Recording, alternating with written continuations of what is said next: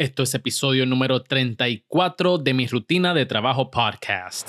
¿Qué es la que hay, mi gente? Miguel Contés, con acento en la E. Y este es el podcast donde entrevistamos a grandes emprendedores, ejecutivos e influencers y vemos cuáles son los hábitos y secretos que los han llevado al éxito te voy a dar una buena razón por la cual debes sacar tu calendario ahora mismo y separar el 26 y 27 de abril.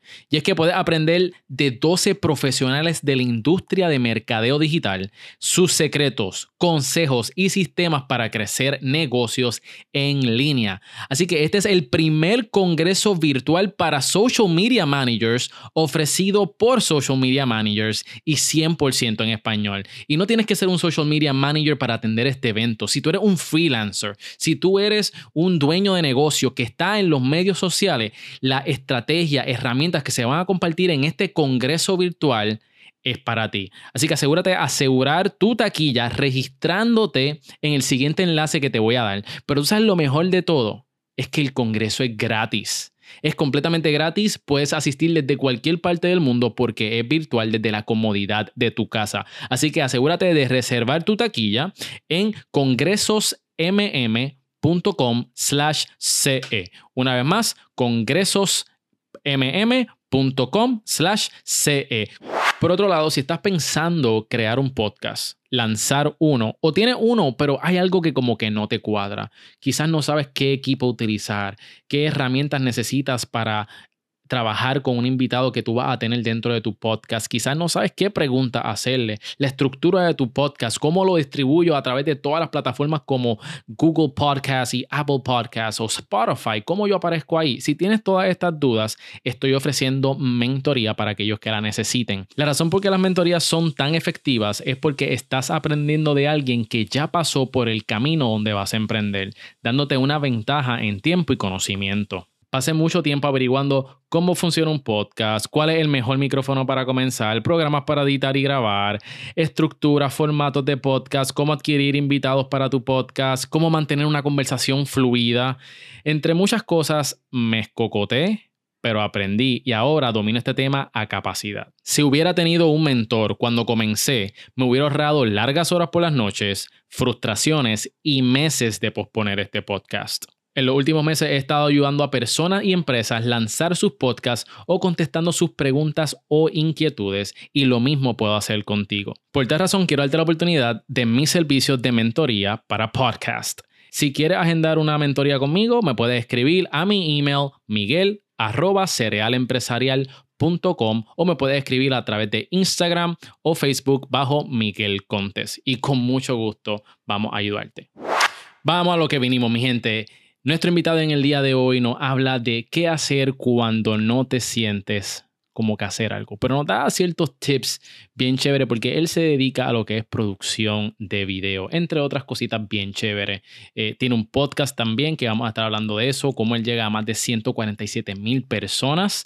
Este, tiene una historia sumamente inspiradora en un momento sumamente decisivo donde tuvo que decir qué pago ahora, me tiro hacia el emprendimiento dejo de pagar la casa, dejo de pagar el agua, ¿qué hago? Y eso es lo que vamos a estar viendo ahora y te lo voy a presentar en breve, pero aquí les dejo la rutina de trabajo de Gabriel Nieves de Hablando a 24 Frames. Bienvenidos al podcast donde conoces los hábitos, motivaciones y mentalidad de los emprendedores y ejecutivos más poderosos. Esto es Mi Rutina de Trabajo con Miguel Contés, con acento en la E. con un bachillerato en telecomunicaciones y maestría en cine. Hace 22 años lleva en la industria con 11 años con un estudio llamado GW5 Studios. Tiene dos podcasts llamados Hablando a 24 Frames y Hablemos. Conmigo se encuentra Gabriel Nieves. Bienvenido, mi hermano. ¿Cómo tú estás? Saludos, saludos. Muy contento de que me tengas de invitado aquí en tu podcast. Definitivamente. Y yo, te, yo le quiero dar primeramente las gracias a Gabriel porque fue de las primeras personas que me dio la oportunidad de promocionarme en su nuevo segmento que se llama Hablemos. Hablemos. Y, yo estoy bien contento porque yo sin conocer a, Gabriel eh, me dio la oportunidad para promocionar este podcast que se llama Mi Rutina de Trabajo. Así que yo estoy bien agradecido de, Gabriel y por la, por la oportunidad. Así que gracias, mi hermano. No, no, claro que sí. Yo creo que a mí una de las cosas que más me gusta de los podcasts es que es un ambiente, y lo vas a estar viendo según vayas evolucionando en el mismo, es que no hay una competencia. ¿Sabes? Esta cuestión que uno ve en la televisión, en la radio, en otros medios, en los podcasts no existe. Porque lo que tu público te puede escuchar a ti ser fiel, va a escuchar todos los podcasts y escucha siete más, ¿sabes? Y no, y no compite porque los puedes ver cuando los puedes ver o escuchar cuando a ti te dé la gana. Y yo creo que es lo más que a mí me gusta de esto. Y yo, todo el que me llama para darle el apoyo que está empezando en este, esta industria, que lo haga, porque yo entiendo que mientras más estemos haciendo esto, mejor es para, para el negocio, porque coge más fuerza y entonces en cuestión de, de que sea rentable para poderlo vender y ese tipo de cosas, pues se ve más sólido. O sea, al ser una industria que hay mucha gente haciéndolo, pues la gente va a decir, espérate, esto es un negocio, esto es una, una vía que la gente escucha, no es algo que están haciendo la sala de la casa para divertirse. Sí, y los podcasts están teniendo un auge increíble, especialmente en la comunidad hispana. Eh, y yo creo que esto es una buena oportunidad para aprovechar. Tú llevas seguramente aprovechándola ya hace un tiempo, vamos a estar hablando sobre eso. Y antes de que nosotros entremos en los hábitos de Gabriel y cómo él empezó su, eh, ¿verdad? Cómo, cómo él ha llegado al éxito. Vamos a hablar sobre tus comienzos. Háblanos un poquito de qué trata GW 5 eh, Studio. Y, vamos a empezar por qué ese nombre. Por el nombre. Ok, GW5 Studio es Gabriel Wanda y los cinco muchachos que había que mantener. Oh, wow. Este, de ahí que sale el nombre. Eh, cuando mi esposa me lleva 11 años a mí.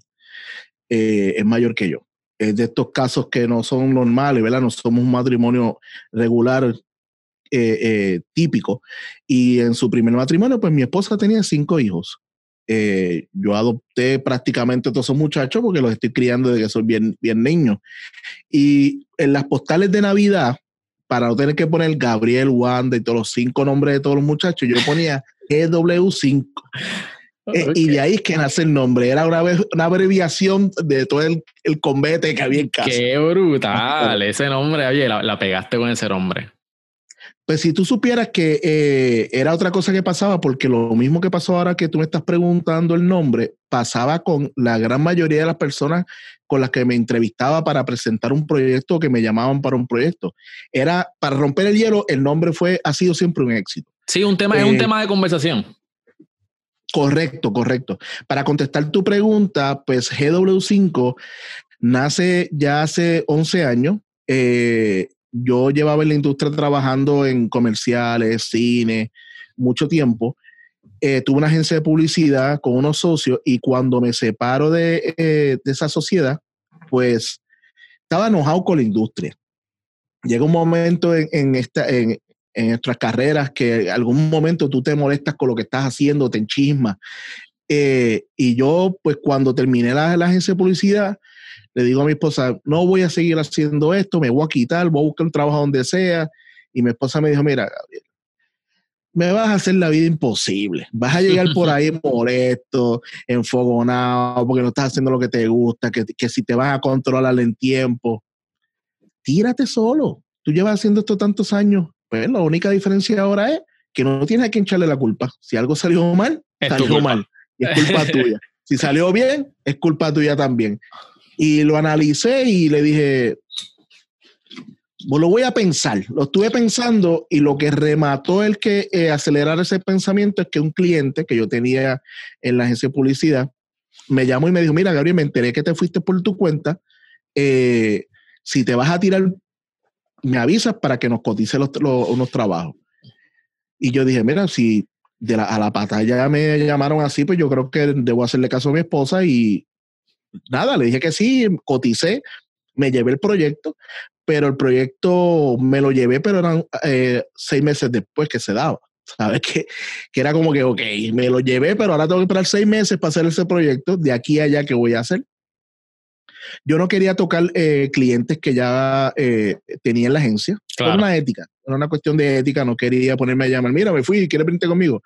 Entonces eh, comencé a, analizar el mercado, vi que no me podía poner a, competir con las agencias de publicidad porque iba a perder. O sea, iba a perder. Era un estudio pequeño, prácticamente, no, prácticamente no, así era. Estaba en un cuartito en mi casa. Este, que ahora ese no es el caso. Si, si están viendo esta entrevista, eh, pueden ver que, que Gabriel tiene un tremendo equipo, bien, bien exagerado. Este, pero eh, dije, bueno, ¿qué, qué, qué, por dónde voy a atacar? Y analicé el mercado y, comprendí que las la, compañías la, tenían dos presupuestos. Tenían el presupuesto para publicidad y tenían otro presupuesto que a nadie le importaba, que era el de recursos humanos. Eh, que ahí habían training, habían eh, eh, mm. comerciales in-house, había un mercado muy grande ahí y yo veía que nadie le importaba porque todo el mundo quería hacer el comercial para salir en televisión y ganar premios y todo ese tipo de cosas. Y dije, no, mira, yo necesito que mi negocio coja fuerza, crear un, cash flow. Y yo empecé a atacar ese mercado. Empecé a atacar ese mercado. El primer proyecto lo hice totalmente de gratis para tener un proyecto que demostrar, ¿no? Que yo, claro. lo que yo daba. Correcto. Porque no importaba que yo estuviera tantos años en la industria, la gente automáticamente dice, bueno, pensé ya me qué has hecho. Este, y como no quería enseñar trabajo de los que había hecho la, la, otra compañía, pues hice este proyecto. Y nada, me fue muy bien. Eh, empecé a enganchar clientes muy, de muy, de muy. Buen nombre. muy mucho, exacto, un gran prestigio, tú sabes. Eh, y continuaba en, la, en un cuartito en mi casa, tenía un pana que al principio, mientras yo me tiraba a la calle y buscaba los negocios, él editaba los proyectos y no me cobraba absolutamente nada. Wow. Lo que. Eh, conéctame con ese pana, conéctame con ese pana. No hay, no hay mucho. Hoy en día está trabajando con gente, la gente de OneLink, y de verdad que es un de estas personas que se lo agradezco en la vida. Porque cuando cobrábamos un proyecto, lo que él me decía, olvídate de esto, vamos a, vamos a comprar equipo, necesitamos equipo, necesitamos podernos mover. Y yo había hecho una compra inicial, pero obviamente yo no estaba generando ingresos, yo estaba viviendo lo que me quedaba de ahorro, ¿no? Eh, y así fue. Obviamente yo, al después que pasó el tiempo, pues le, le, cubrí todo ese tiempo trabajado, ¿no? Y, y, que dio de corazón, porque fue de corazón.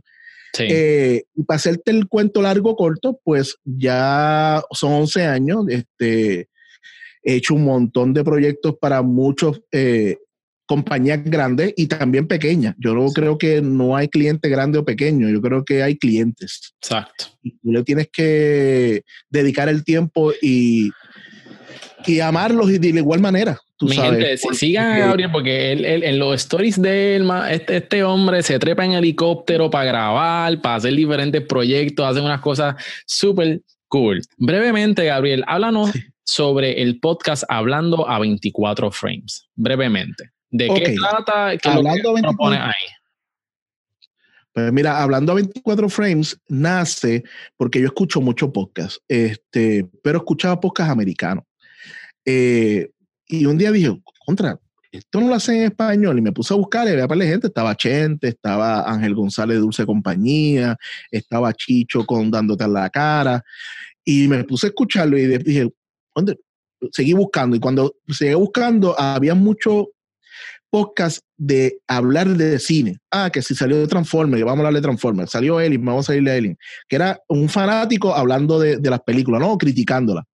Entonces, como yo llevo tantos años aquí, yo dije, mire, yo voy a hacer un podcast de la gente que trabaja en la industria, de la gente que cuando sale una película, todo el mundo habla de los protagonistas y hoy en día hablan del director porque se ha dado a conocer más. Pero ahí 30, 50, 80 mil personas que nadie sabe quiénes son y son sumamente importantes. Y de ahí entonces nace hablando 24 frames. Miré lo que tenían en, en, el, en, el almacén y dije, ay, mira, yo tengo todo aquí, no tengo que ponerme a comprar el equipo, lo voy a montar en la oficina y empecé. Y los primeros podcasts llamé a todos los panas, todos los panas que conozco de la industria. Y pues obviamente una cosa es trabajar en la industria, otra ponerse a, entrevistar gente. Yo siempre entendí que yo no soy entrevistador, yo no soy periodista. Y yo dije, yo voy a basar mi, mis conversaciones en base a lo que yo quiero conocer de la historia de esta persona.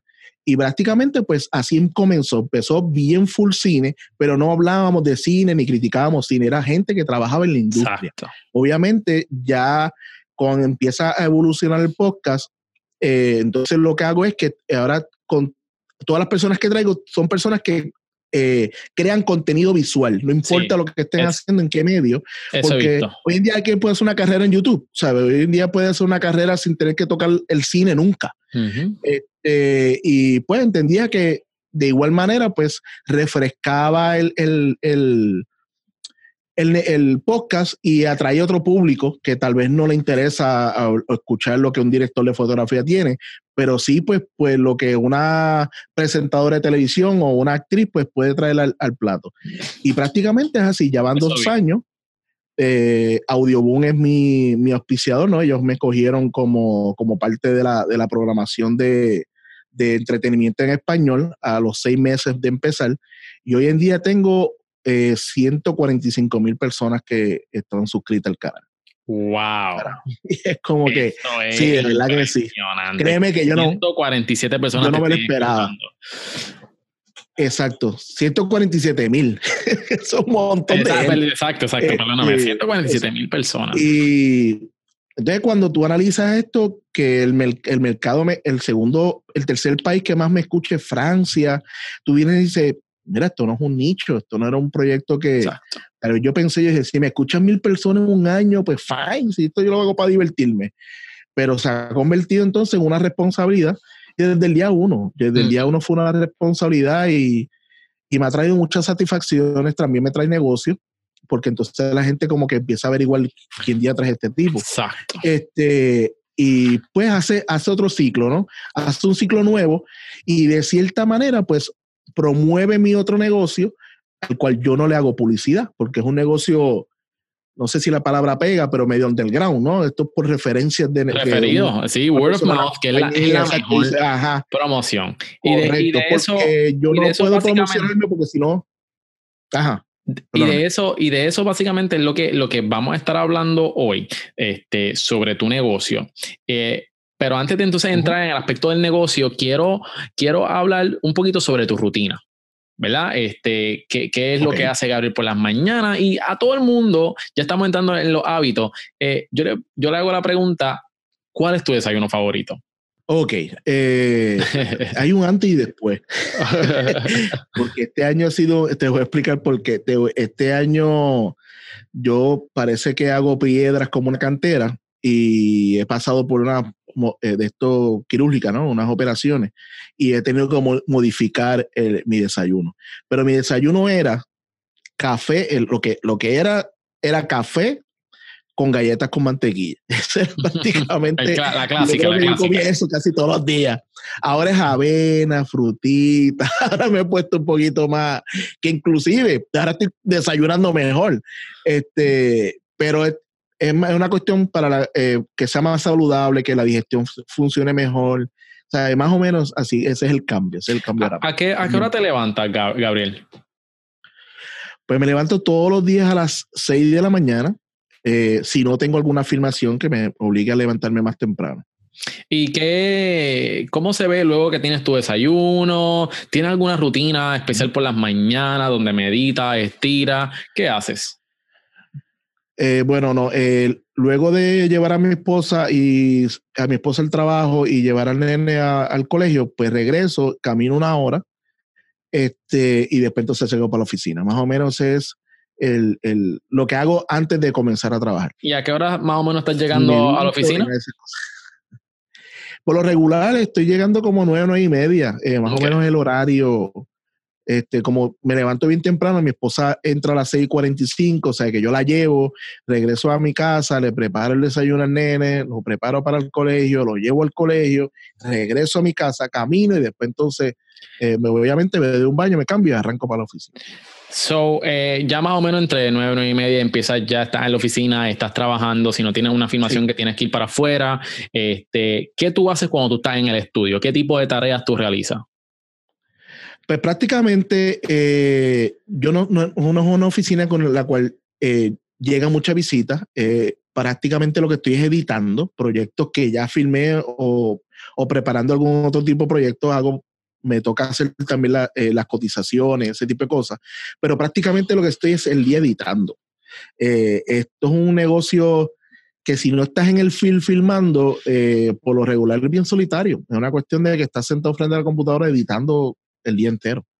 hasta la, realmente el día entero, entre comillas, porque ya a las 2 y 45 por ahí ya yo me detengo para regresar entonces a una faena familiar de buscar al nene, recoger a mi esposa, ir a mi casa, bla, bla, bla. ¿A qué hora eso más o menos? más o menos como a qué hora tú terminas tu día laboral. Eh, bueno, lo detengo a las 3 de la tarde y lo retomo después que termino ya con las asignaciones del nene, que el nene, porque entonces tengo una oficina en mi casa y si tengo que preparar algo que me, lo, me llevo los discos duros y lo termino en mi casa y puede ser que esté trabajando hasta las 2 de la mañana, 3 de la mañana. Sí. Este, si, dependiendo el, el, la necesidad ¿no? del proyecto. ¿Cuán productivo eres durante ese periodo de nueve y media a, a las 3 de la tarde? So, eso es como que sin coger ningún tipo de descanso, ahí sentado, pegado a la computadora, pues algún tipo de descanso in between. No. No, yo soy de los que me despego un rato. Tengo un futón ahí. Cuando de momento veo que el proyecto me está agotando, me, me recuesto. Eh, no soy esclavo del tiempo, no es como, al menos que sea un deadline que hay que sacarlo porque hay que sacarlo, trato de que el tiempo no, no me convierta en su esclavo trato de yo correr con el tiempo, según la mm. necesidad que yo tenga. Como te dije, si me siento un poco soñoliento, me voy a tirar ahí un rato y, nada, eso es un, nap que dura 15 o 10 minutos y me paré y continúo trabajando. Este, por lo regular, pues tengo aquí la facilidad de poder almorzar. Eh, si no, pues bajo, estoy en un edificio, estoy en el, en el último piso del edificio pues bajo y como y, y, regreso, pero no soy de coger una hora de break, al menos que tenga una, una, una reunión de negocios, pues entonces pues ahí aprovecho y como por allá y eso. Pero como yo retomo el tiempo y yo decido cuál va a ser el tiempo, pues no es una cuestión de que me siento ahí y tengo que hacer hasta las 3 de la tarde. Cambió mucho porque antes todo esto era nocturno, casi todo el tiempo era eh, esto que estoy haciendo ahora durante el día, desde que estoy, tengo oficina, pues me lo hago, algo por la mañana, porque si no antes todo era por la noche. Sí, porque estaba aprovechando el espacio que, tiene. Porque, exacto, para que la cuestión de que, porque el problema es que la edición no es, yo siempre eh, comparo la edición como la persona que pinta. La edición es un canvas en blanco. Y tú tienes que empezar a, crear. Y hay días que tú estás en ese mood, hay días que tú tienes que obligarte a ese mood y hay días que tú no quieres hacer absolutamente nada de eso. Eh, pero tienes una responsabilidad y tienes que sacarlo. Eh, y es necesario estar tranquilo, enfocado, eh, que no te estén hablando, que no tengas 20 interrupciones, porque regresar y cogerla, vamos a hablarle, la, decirle la musa, pues es mm. difícil, porque la gente piensa, no, pues si usted lo está ahí bregando la computadora. No, no, o sea, yo no estoy haciendo una carta, inclusive si fuera a hacer una carta pasaría lo mismo. ¿Y qué técnica tú utilizas para Ajá hacer algo cuando tú no sientes hacerlo? Esa es muy buena pregunta. Ok. Por lo regular, cuando yo tengo un proyecto que o no me gusta, porque me han tocado mil proyectos que es como que, este, o no tengo el feeling, veo trabajos, veo ediciones y trabajos por internet me meto a Vimeo, me meto a YouTube y no es que vea un bloguero, sino que me pongo a buscar cosas que, que, que no se parezcan, sino que tengan el feeling que yo creo que puedo hacer. Y no es para copiarme, sino es para inspirarme. Es para como que veo ediciones de tal cosa, he visto cortometrajes. Lo que hago es como que desconecto, me despego y regreso entonces con ya con, más ganas de, hacer el proyecto y ahí le meto hasta para sacarlo. Trato de que si lo empiezo, lo termino. Sí, porque me, me imagino, ¿sabes? No quieres hacerlo, no tienes inspiración, no va a depender de tu creatividad, porque si no lo que va a hacer es te va a agotar más. O buscar la inspiración en otro lado. Eso es algo muy, muy interesante. Correcto. Sí, este, porque una, una de las cosas que ahorita te lo voy a decir y, y corté fue que yo no hago eventos sociales ni bodas, ni quinceañeros, ni, ese tipo de cosas. No es porque no sea un buen negocio, al contrario, es un negocio a veces mejor que el corporativo.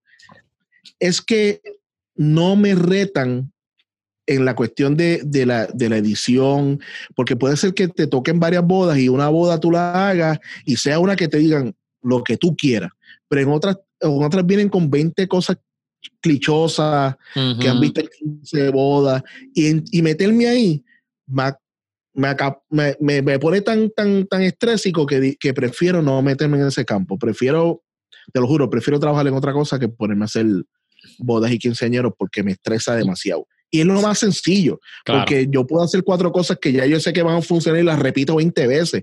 Y todas las novias van a decir, ay, eso estuvo hermoso y lo he hecho 20 veces en 15 bodas diferentes. Pero no es mi estilo. A mí, eh, una vez alguien me preguntó, ¿cuál sería tu negocio perfecto? Y en cuanto a lo que estoy haciendo, y todo el mundo piensa que es decir, hacer mi película, de producir para mí, ¿no? Si yo pudiera vivir de, de algo en esta industria, es hacer, es hacer trailers. Yo viviría haciendo trailers Sí, sí, porque son, son este cortitos, van al grano y te mantienen y te, te, dan la expectativa de lo que, de lo que puede ser. Para mí, eh, una película, no es que sea fácil, pero una película lo puede hacer mucha gente y puede, pues, te gusta o la odia. Un trailer tiene un motivo, agarrar a esa gente y mandarlo por una sala.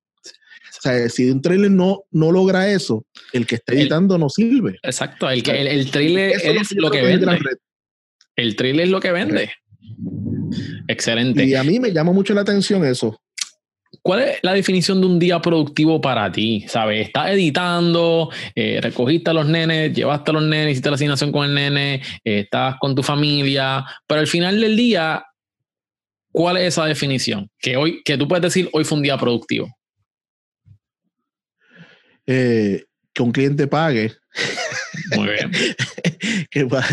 este, pero no, hablando en serio, eh, para mí un día, un buen día es el cual yo tenía un plan de quiero entregar este proyecto, lo pueda terminar, pueda llegar a mi casa y dedicarle tiempo al nene eh, sin tener aquí detrás de la cabeza el, ay, tengo que hacer este proyecto, tengo que terminarlo.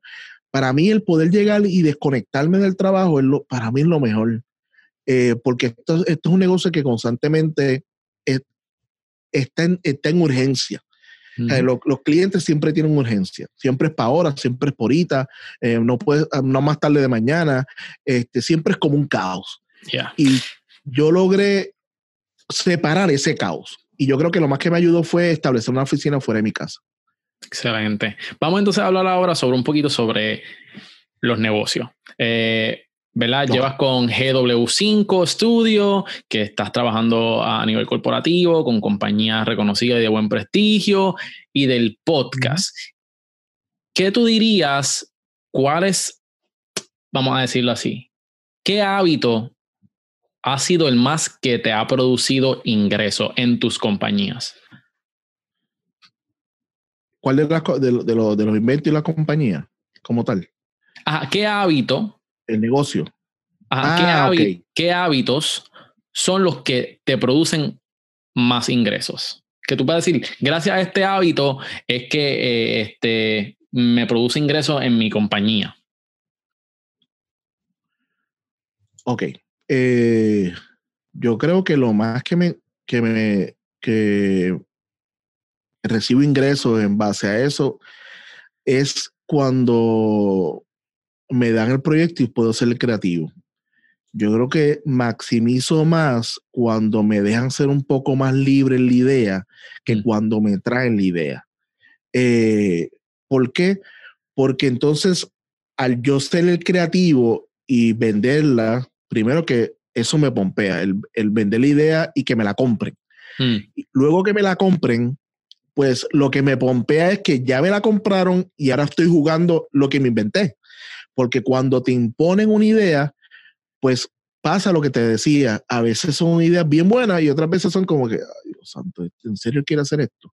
Eh, y cuando el, el, overall sale de la compañía, sale el creativo, eh, sale el, el, el, poderlo filmar, editarlo, créeme que es cuando mejor sale todo. ¿sabe? Cuando y cuando mejores ingresos me da, porque yo puedo maximizar mis gastos en cuanto a cuándo, cuándo voy a filmar, cómo lo voy a hacer, qué gente voy a usar, uh, cuando me trae la idea. Porque muchas veces me pasa que me traen la idea, me quieren imponer cosas, eh, quieren, porque todo el mundo quiere hacer Hollywood, pero nadie tiene presupuesto a hacer Hollywood. Entonces, yo entiendo que cuando me dan la, me dicen, queremos esto, o este es el producto, y me dejan hacerlo todo in-house, definitivamente me dan mejores dividendos económicos. Y, me, y también termina saliendo un mejor producto. Excelente. Gabriel, el podcast, eh, mencionaste que te están auspiciando tienes una audiencia de 147 mil personas que te están escuchando en Hablemos en 24 frames. Eh, ¿Tú nos puedes decir más o menos de cuánto puede estar generando tu podcast este, y qué alguien puede esperar y en cuánto tiempo? Pues mira, eh, hay algo que quiero que la gente esté bien clara si de aquí nos escucha alguien o nos está viendo alguien y quiere hacer su propio contenido. No empieces eh, basando esto o la idea en quiero hacer chao. ¿Por qué? Porque te vas a frustrar y te vas a quitar. Eh, empiézalo de yo quiero hacer esto porque tengo la necesidad de, demostrar algo, porque amo X o Y o cosa, y eso eventualmente te va a poder dejar eh, dividendo. ¿Qué pasa? Tienes que entender que si vas a hacer un medio, o son el medio para divertirte o el medio para divertirte con vías A, a que esto pueda expandirse. Si no se expande, fine. Yo pienso que tú debes tener como baby steps, pequeños logros, porque mucha gente piensa que, ah, voy a hacer un podcast, a la patada me van a escuchar 50 mil personas. No, no va a ser real. O tú estás, tú, y aunque dije que no hay competencia, pero podcasts existen miles y miles y miles y tú eres uno más que se va a tirar. El por qué tú vas a sobresalir sobre, sobre los demás es, primero, tu contenido. Segundo, tu consistencia es sumamente importante. A la que empieces no te quite. Y yo creo que es bien importante estar claro que no vas a generar dinero del cantazo. Eh, yo cuando lo empecé, lo empecé por la necesidad de lo que te dije ahorita. Muchas veces este negocio es bien solitario cuando estás editando y pasas horas y no hablas con nadie. Ah, y una manera de reconectar, una manera de reconectar fue yo traer estas amistades mías del medio, que primero muchos de ellos no los veía hace tiempo, y sentarlos por una hora o una hora y pico a conversar. Para mí eso era un plus. Ya yo estaba ganando para mí ya yo estaba ganando con eso. Que lo viera mucha gente o poco, pues mira, no me lo quise poner como meta, no me lo quise poner como que, ah, lo, lo bajaron siete personas. Al contrario, lo bajaron siete personas. Yes.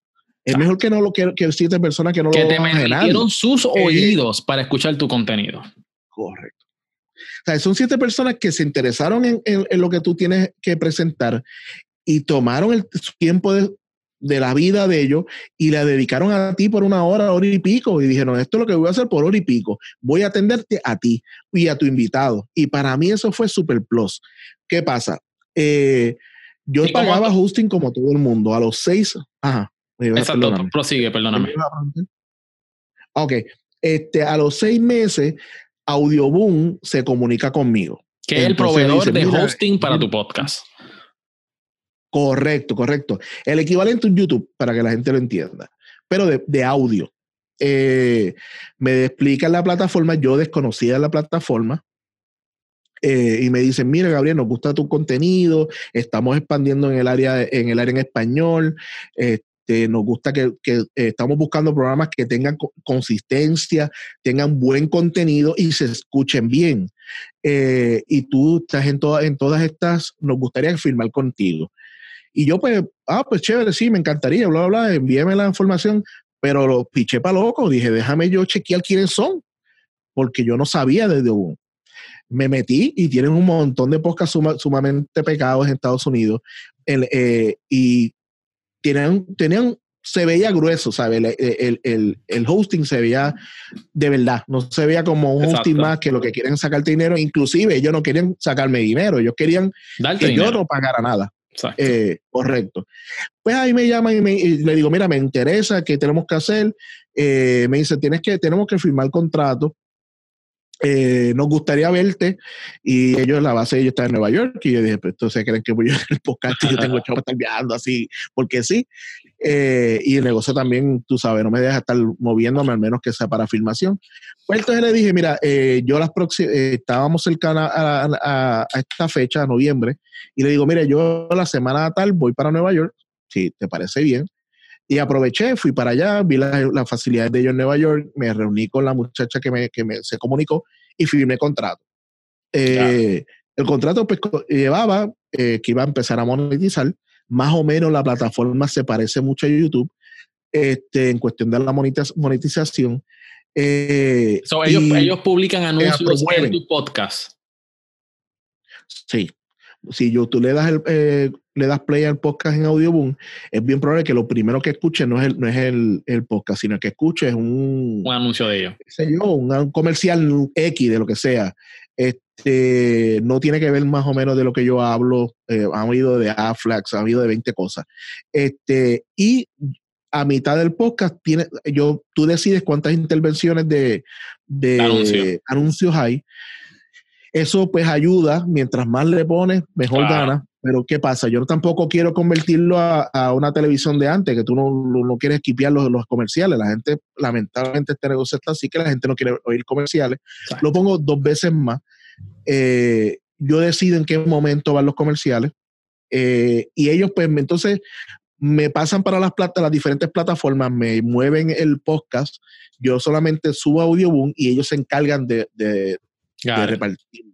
Actualmente estoy en 37 que, que, que he visto eh, podcasts diferentes, eh, hosting diferentes, o sea, repetidores, como un Stitcher, iBox, el mismo iTunes, que la gente piensa que tú lo subes a iTunes.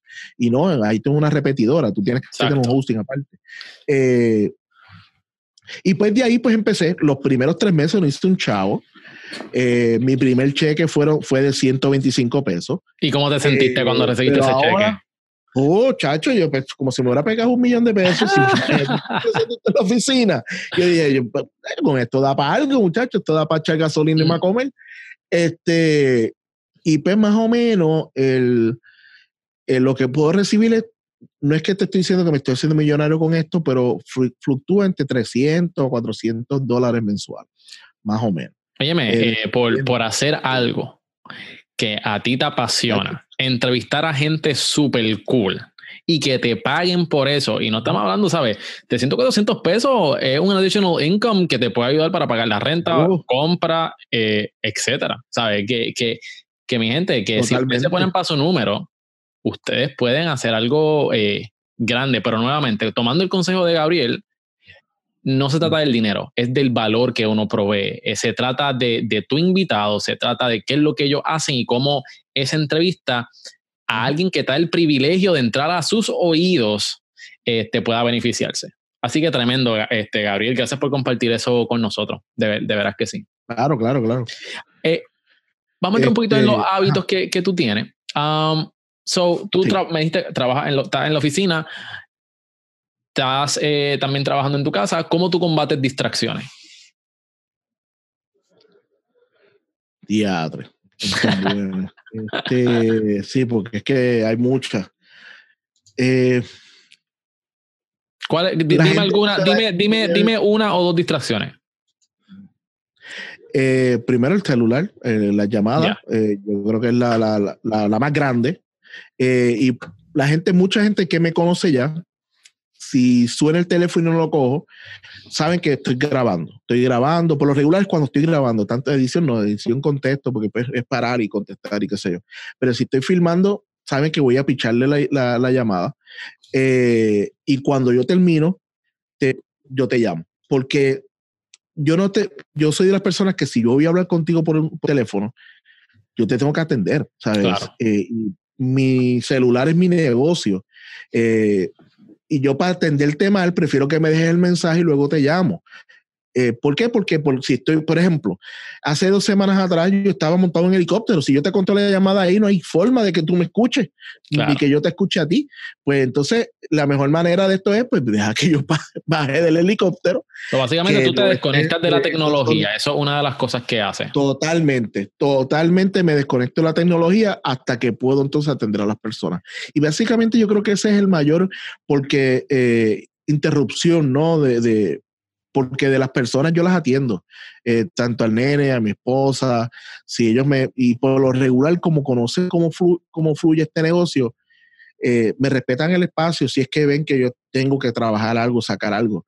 Yo creo que la mayor distracción que yo puedo tener es, la tecnología.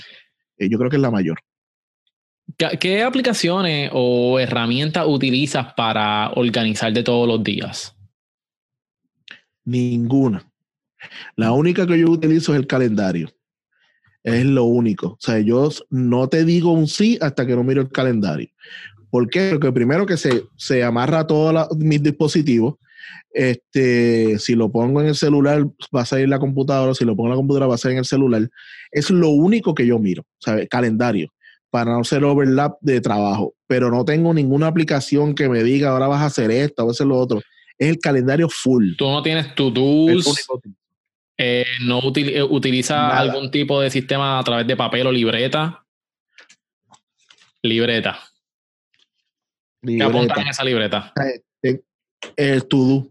Ya ahí pongo cuáles son los proyectos que tengo que sacar, las fechas de los deadlines y voy tachando, como si estuviera haciendo una lista de compras. Este, no me funciona nada que sea, tal vez por la edad, pero no me funciona nada que sea electrónico, que me diga, tienes que editar esto, tienes que sacarte, sino, tengo que verlo escrito.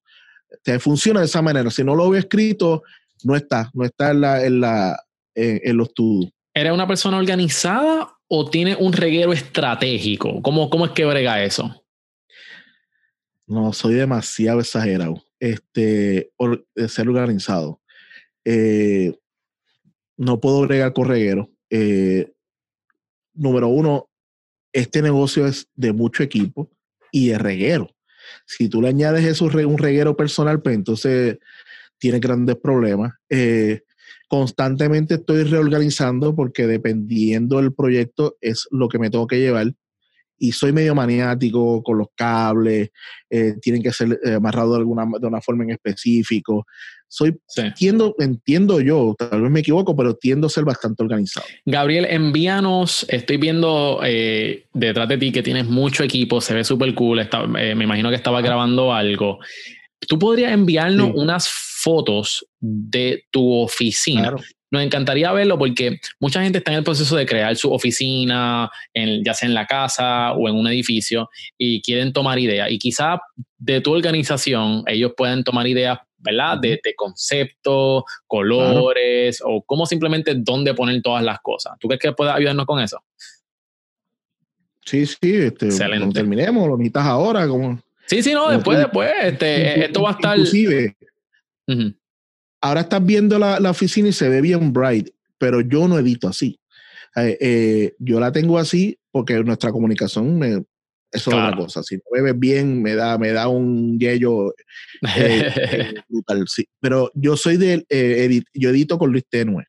Mi oficina cuando yo estoy en edición es totalmente tenue porque no puedo con esta, ¿sabes? Necesito que, que, yo creo que la luz establece mi mood. Y si estoy así, yo estoy filmando, por ejemplo, ahora estaba grabando un green screen, pues necesito blue bright, no, no, me molesta, pero si estoy editando es todo lo contrario, yo no puedo editar con estos bombillones Una, una luz, eh, lo que se llama un warm light. Sí, exacto. Eh, lo que le decimos nosotros, luz amarilla. Este, nada blanco, nada, nada de neón, ¿sabes? Una luz amarilla de esta de, de sala de casa que se siente sea, que tú ves, pero es medio múcaro, es medio más oscuro que lo que, lo que tienes de luz. Pues vamos a la mitad de la entrevista, Gabriel. Vamos a la sección de la O, donde tienes que pensar rápido y escoger entre esto o lo otro. O lo otro. Así que dime cuando estás ready. Dale, dale, vamos a meterle mano. ¿Perro o gato? Perro. ¿Netflix o YouTube? Netflix. ¿Llamado o texto? Llamada. Mientras trabaja música o podcast. Ninguna de las anteriores. Tienes que escoger una. Pues está bien, podcast. ¿Cardio o pesas? Cardio. ¿Facebook o Instagram? Instagram. ¿Para el mantecado, cono o vasito? Cono. ¿iPhone o Android? iPhone. ¿Salida o quedarte en casa? Quedarme en casa. ¿Béisbol o baloncesto? Debo escoger uno por default porque baloncesto. All right, esa fue la primera ronda, tremendo. Vamos entonces para la segunda. ¿Qué es peor, doblar ropa o fregar? Ok. Eh, doblar ropa. ¿Playa o piscina? Piscina. ¿Bañera o ducha? Ducha. ¿Sneakers o sandalia? Es, sneaker. ¿Hamburguesas o tacos? Taco. ¿Compras online o físicas? Dependiendo qué, pero online. ¿Celular o computadora? Computadora. Más importante en una pareja, inteligente o graciosa? Inteligente. ¿Carro o pick-up? Carro. All right, ya terminamos con la sección de la O. Vamos entonces con la pregunta random del episodio. Vamos a ver cuál te Ajá. voy a hacer por aquí. Tu, tu, tu, Ok, vamos con esta. ¿Cuánto tiempo sobrevivirías en un ataque de zombies? Yo me muero a la pata. A mí cualquier virus, cualquier cosa, soy de los que me da. Y siempre, tú sabes que eso, eso es un chiste que digo siempre, porque cuando vino el chikungunya me dio. Digo, si viene un ataque de zombie, yo me muero en el primer capítulo. O sea, Bueno. me muero a las millas. A Vamos a ver, vamos a ver si eso es verdad. ¿Qué es, qué es lo que lo que tengas a tu mano izquierda es lo que va a usar para defenderte de los zombies? Pues el, el, el, el stand del, del micrófono. Estar- pero fíjate, con eso te puedes defender bastante. Yo creo que Sí, sí, no, por eso es metal, eso por lo menos algo, a alguien le hago daño con eso. Exacto, Sí. uno o dos te va a llevar.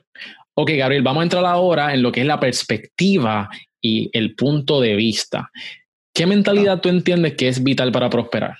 Totalmente una mentalidad positiva y creer en ti. Yo creo que es lo mejor que yo le puedo decir a alguien. Tienes que creer en ti y ponerte metas alcanzables.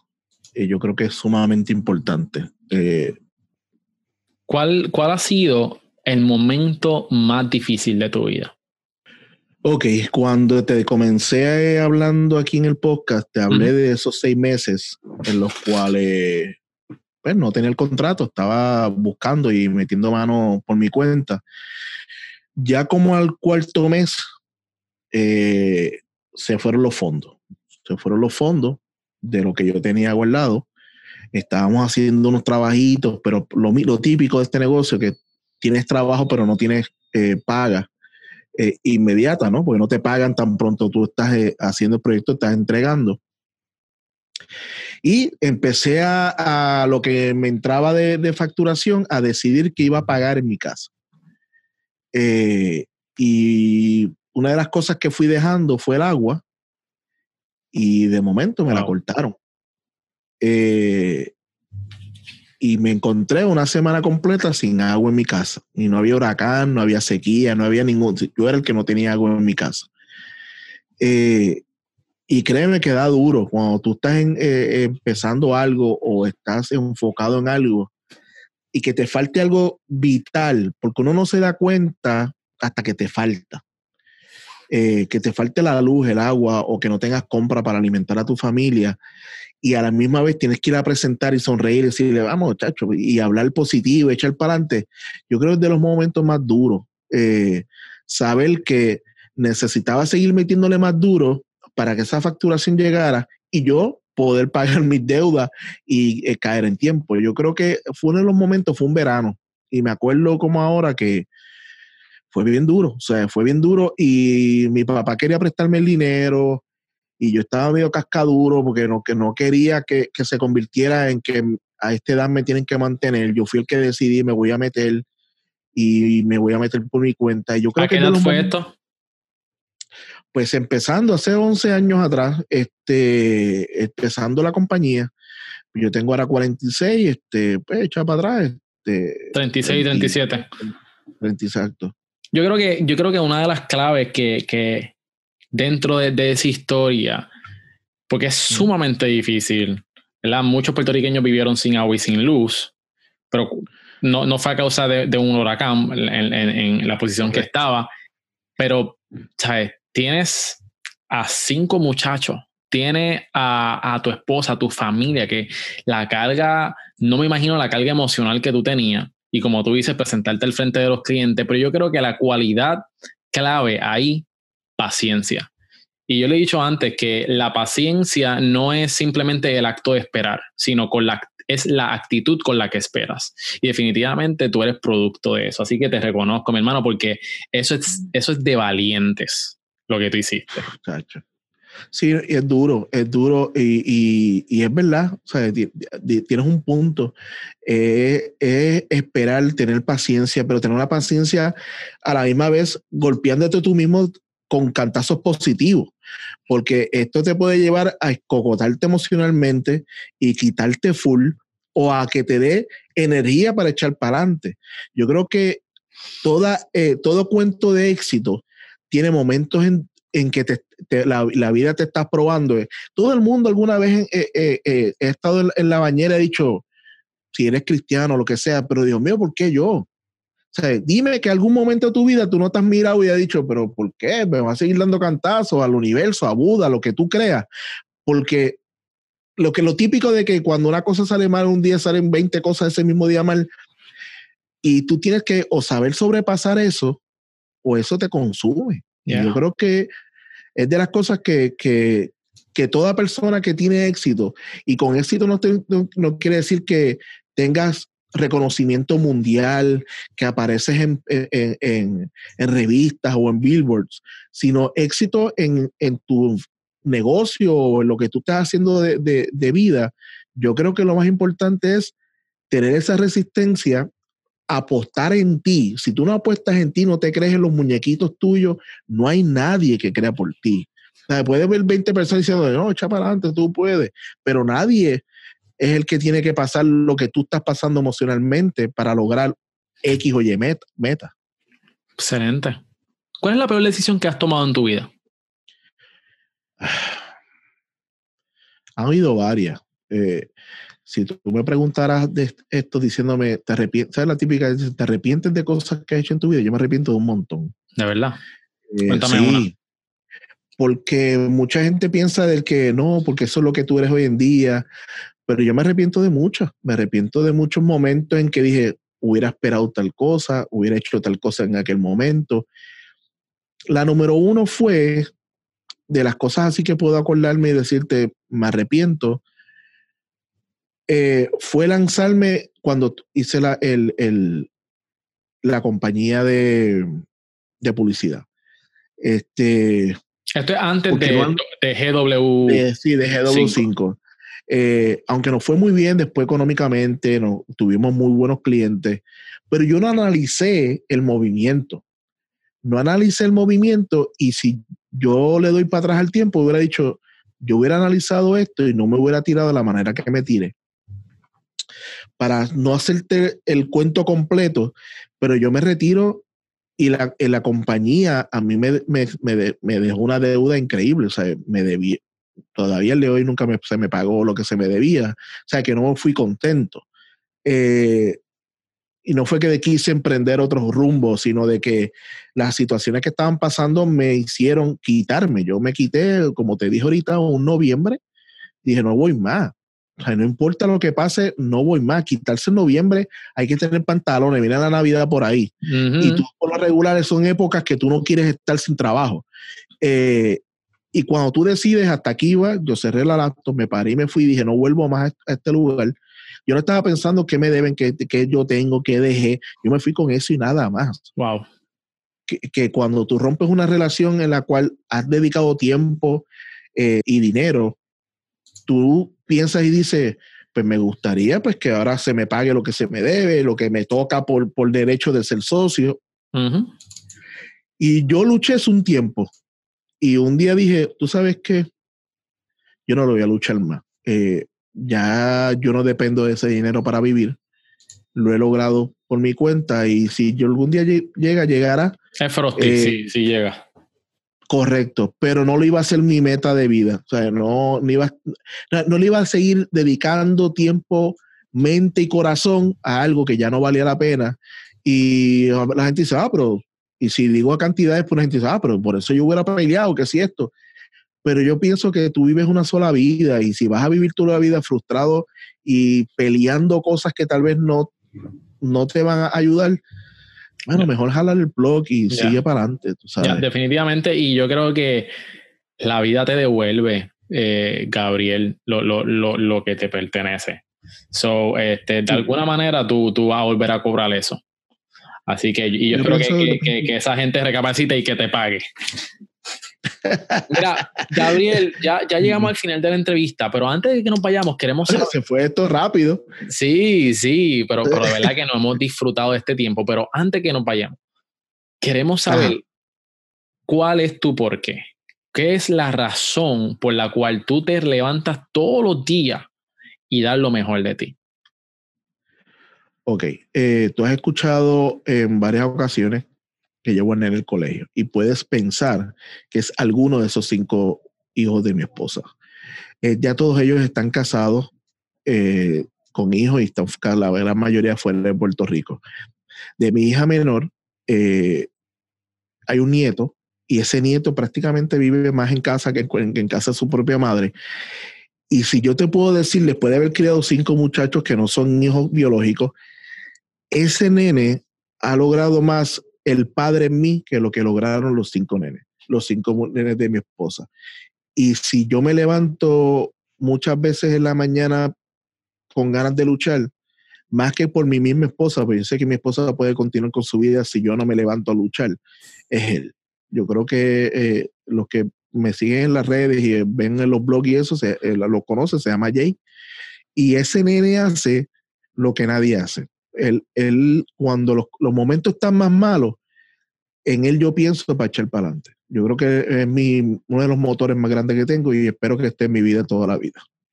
Qué bueno. Te reconozco por eso yo creo que el, yo creo que, que, ese también, ese sentido de, de, de, ser padre, es también ver el fruto de los hijos de uno. Este, y, eso te llena y, no es que, que, uno ame a los nietos más o a los hijos más, es que es un amor diferente. Este, sí, totalmente. Y, totalmente. Tremendo. Pues siga así, Gabriel, gracias por estar con nosotros. Este, como te dije, me disfruté esta entrevista y yo sé que nuestra audiencia va a poder aprender gracias, de hábitos. Aprovecha que estoy de buena y tira tu pauta. Tira tu pauta ahí, donde te pueden conseguir. Ya esto está pago, ya te des. Pues, pues mira, este, eh, el podcast es Hablando a 24 Fren en todas las redes sociales. Eh, pueden escucharme de igual manera el podcast en todo cuanto servidor de podcast y estoy. O pueden verme en YouTube, que también tenemos el programa en YouTube. Y la compañía gw5.com, donde van a poder ver trabajo y cualquier otra cosa que necesiten. Prácticamente es eso, no hay mucho más que decir. Perfecto. Y te agradezco, te agradezco la invitación, de verdad que sí. Así que mi gente, arranquen a escuchar, suscríbanse al podcast de Gabriel hablando a 24 frames. También hay una entrevista este, donde Gabriel me, me, me, me, hace preguntas con relación a este, a este podcast que está y hablamos un poquito sobre mi historia. Así que espero que la puedan escuchar. Gabriel, espero tenerte en otra ocasión aquí en el podcast y nos vemos la próxima. Claro que sí, cuenta conmigo, papá. Bye bye. Bye.